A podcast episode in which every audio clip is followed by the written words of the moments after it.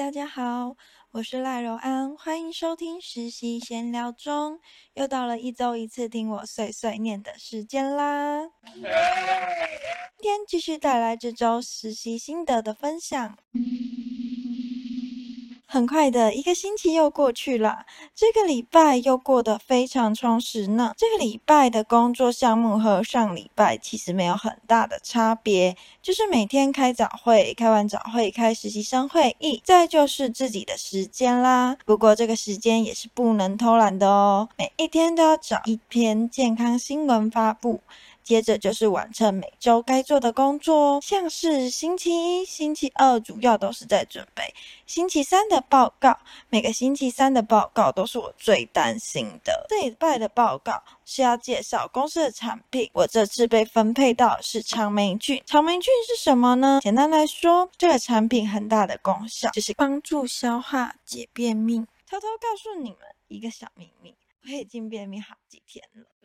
谁叫你都不运动还不爱吃蔬菜？这里我就不得不说，公司也太会分配产品了吧！像是第一周我的开箱影片被分配到的是靓仔黄金果叶黄素，它其中也有帮助消化的功能，好像也能帮助排便诶。Hello，你扯远喽，我们并不想知道你会不会便秘，好吗？不好意思，扯远了哈。那讲回这一次产品介绍的报告吧。这一次的报告，教官有说不一定要以 PPT 的形式呈现，像是长条图以图案为主，搭配文字的方式，也是一个不错的选择。但是我当时啊就很纠结，虽然说我真的不太会做 PPT，但是长条图注重排版，可是排版我也很弱啊，那该怎么办呢？我就想了很久啊，我的强项是什么呢？我想了想。应该就是画一些小插图吧。后来我就决定，想以一些简单的动画，像是小绘本的方式呈现。你说那个智障型动画和幼稚园画风的插画吗？好，我知道啦。想象的和实际做出来的还是有一定的差距啊。我当时就在想，要怎么在 PPT 上呈现动画方式呢？我又不会画动画，为什么要搞死自己呀？后来啊。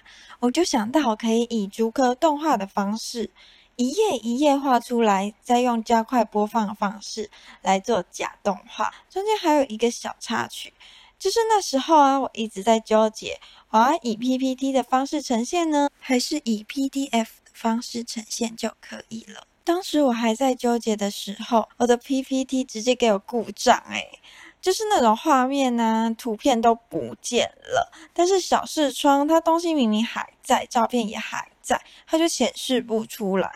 当时我就很慌张，想说该怎么办？不会又要重做了吧？我就想着把它转成 PDF 看看，看看图片、照片还在不在。结果发现转成 PDF 就没有问题了耶。后来想一想，原来是我电脑成精了。他都知道要帮我做决定了呢，最后我就直接决定用 PDF 报告啦。然后到了第二天的试报啊，我看到大家的报告都非常惊艳，大家各有所长，有的画图画的非常厉害，有的报告说的很好，很有条理，PPT 也整理的非常好。我就想啊，天哪，我怎么办？我这商品是益生菌，我画了好多不知名圆圆的小生物。我看到他们很厉害的画风，再看看这个幼稚园的东西，唉，我都不好意思把我 PPT 秀出来了呢。不过后来非常开心，这个礼拜报告比我预期的顺利很多。虽然讲话还是不通顺，一直吃螺丝，但是我有得到。这一次比上两次进步不少的点评，我超级开心的。你确定不是因为你上两次报告报告的很烂？我知道啦，但是至少我有在进步啊。再来很多的时间就是在录 podcast，以及学习怎么录制 podcast。再来公司上班以前，podcast 是什么我都不知道诶因此接触到 podcast 之后。我感觉打开了新世界的大门。我有空就会去找一些 podcast 来听。我发现 podcast 真的是一个很有趣的东西。原本喜欢看影片的我，发现有时候闭上眼睛静静的聆听，也是一个很放松、很疗愈的事情。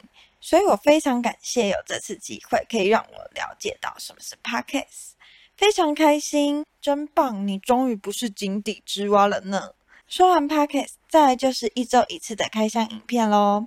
我是有越来越上手啦，但是呢，我发现一个难点，要避开所有的器官、疾病以及功效，真的好难哦。然后在实习过程中，还会随机掉落一些线上医师采访活动，每个采访都非常有意思，听到他们很多的感慨，也深深体会到做医师的不容易。